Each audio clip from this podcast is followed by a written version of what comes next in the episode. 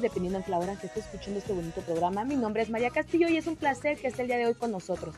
El día de hoy, obviamente, con las canciones que les traemos desde el principio, sabrán que estaremos hablando sobre datos sobre la Navidad. Espero y les agrade muchísimo. Nos seguimos dejando con esta bonita canción y regresamos con su contenido favorito. Vamos a ver a Jesús con mi cuatrico voy cantando que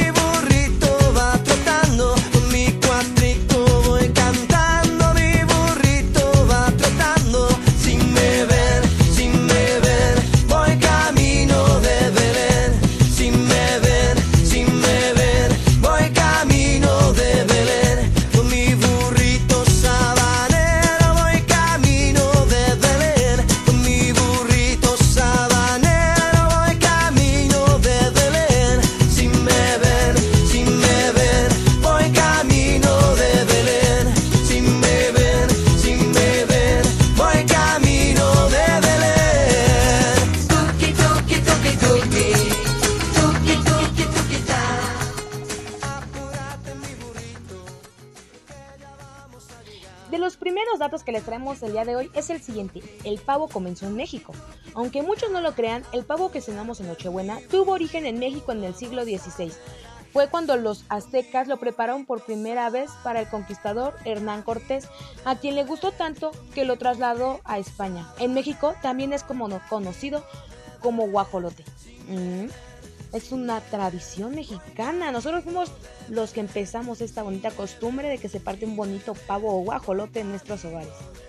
Otro de los datos que les traemos es sobre Japón y su obsesión en Navidad por el KFC.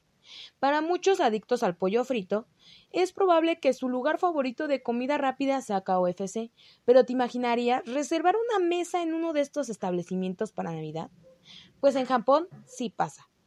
En la noche antes de Navidad, los Kentucky Fried Chicken del país nipo se llenan de largas filas debido a que han adoptado como tradición celebrar en el restaurante de pollo frito.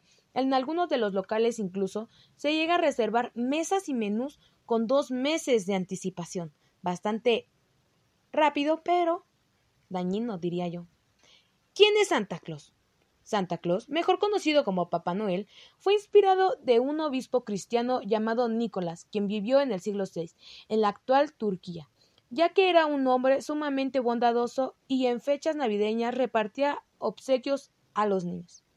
Una historia bastante contada, pero muchos no sabían ese dato quizás. Árbol de Navidad. Seguramente algo de lo que nunca puede faltar en estas fechas en nuestro árbol de Navidad. Este objeto adornado con luces y detalles se vuelve el protagonista de nuestra casa durante toda la temporada. Esta tradición nació en Alemania durante la primera mitad del siglo del, del siglo XIII, pues Martín Lutero inventó lo de adornarlo con velas encendidas al principio. El árbol era hecho con plumas de ganso pintadas de colores, pero hoy en día lo hay de colores con nieve artificial, esferas u otros adornos. Imagínense esta capacidad de tener un árbol con plumas bastante caro, en estos tiempos sería algo bastante caro. A continuación les dejaremos con otra bonita melodía y regresamos con más contenido bonito para todos ustedes.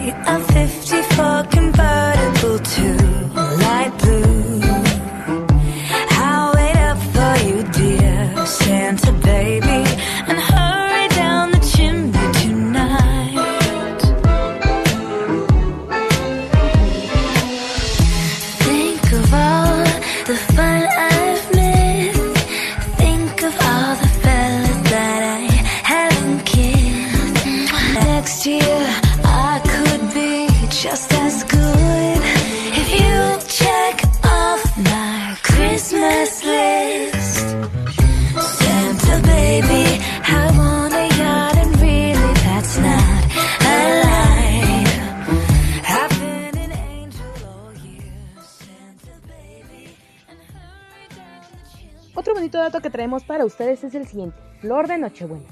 En estas épocas, en toda casa no puede faltar por lo menos una Nochebuena antes tradicional. Plantas son nativas de, de regiones tropicales de México, específicamente del Tasco, Guerrero. El nombre natural es Huatlachotl y significa flor que se marchita. Su uso como planta decorativa en la temporada navideña se debe a que florece solo en invierno. Esta flor se dio a conocer al resto del mundo durante la época colonial, en la cual se adornaban las iglesias con ella durante las fiestas navideñas. Aunque hay que dejar en claro que en estas fechas es una, es una de las flores más caras.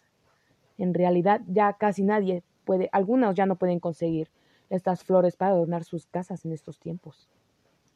Otro de los datos que les traemos es feliz no cumpleaños. Aunque para muchos la Navidad es una celebración religiosa en la que se festeja el nacimiento del Niño Dios, no hay prueba de que haya nacido en esta fecha. La evidencia marca que no pudo ser en diciembre, pero los líderes de la Iglesia eligieron una fecha que coincidiera con la época de la celebración del, solsticio, del, solsticio, de invierno. Perdón. Bueno, anteriormente ya habíamos leído eh, o había investigado sobre que uno de los papas en el año 350 aproximadamente dio a conocer esta fecha navideña, lo que nos da a conocer que en realidad nadie sabe si es una fecha segura o no, o se da que ellos solamente establecieron una fecha para poder festejar, pero en realidad no estamos festejando el día en que nació Jesús o que se supone que por eso se hace la fiesta. Otra dato que les traemos es sobre las posadas, una fiesta diaria. Estoy seguro de que algo de lo más esperado por muchos en diciembre son las posadas y que a quien no le gusta ir a una fiesta diría tomar un delicioso ponche y rompope, la tradicional piñata. Las posadas se celebran los nueve días previstos a la Navidad, es decir, del 16 al 24 de diciembre. Esta fiesta recuerda el peregrinaje de María y José desde su salida de Nazaret hasta Belén, donde buscan un lugar para alojarse y esperar el nacimiento del niño Jesús. Aunque en estas fechas nadie debería de hacer ese tipo de cosas, en realidad estamos en fechas para hacer posadas en nuestras casas y ya. Triste pero real. Otro es las piñatas. El origen de las piñatas tuvo lugar en el monasterio de Acolmán, en el Estado de México se dice que los picos de la piñata de la estrella presentan los siete pecados capitales y se rompe pensando que esta fecha en el que el amor reina en los hogares, se destruye el pecado, se trata de una olla de barro que normalmente contiene dulces y frutas de la temporada y se adorna con papel de china de muchos colores en el exterior. Y sí, en realidad sí es una tradición, aunque ya muchos no siguen esa tradición de conseguir piñatas de siete picos, pero en realidad la tradición es esta, ¿no? Que se supone que rompemos los pecados para empezar bien, porque el amor es más grande cuando está la familia unida, o algo así. Otro de los datos es el siguiente, el árbol más caro del mundo. En el año 2010, en Abu Dhabi, exactamente en el hotel Emirastel Place, se exhibió un árbol de Navidad con adornos valorizados en más de 11 mil millones de dólares. Por obvias razones, es considerado el árbol de Navidad más caro del mundo. El árbol fue decorado con bolsas y guirnaldas de oro, plata, además de medir 13 metros de altura. Tenía diamantes, zafiros, perlas, pulseras, collares y relojes de oro. Santa Madre de Dios, eso cuesta más que yo. Otro de los datos es ¿quién es Rodolfo el Reno? ¿Te has preguntado alguna vez dónde salió Rodolfo el Reno? Pues te diré que este personaje tan simpático no forma parte de la historia original de Navidad, es tan solo una creencia de Montgomery Ward, una cadena de tiendas departamentales. Aunque se dice, en uno de los datos que no les hemos dado, pero próximamente les daremos, es que su nariz de Rodolfo es roja, ya que tenía una infección de parásitos en la nariz que hacía que tuviese ese, aspecto, ese aspecto asqueroso. A continuación les dejaré otra bonita canción que espero y les agrade y regresamos con dos más datos interesantes para ustedes.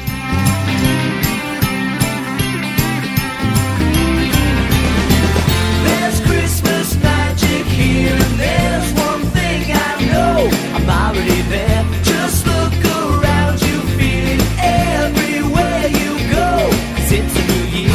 time.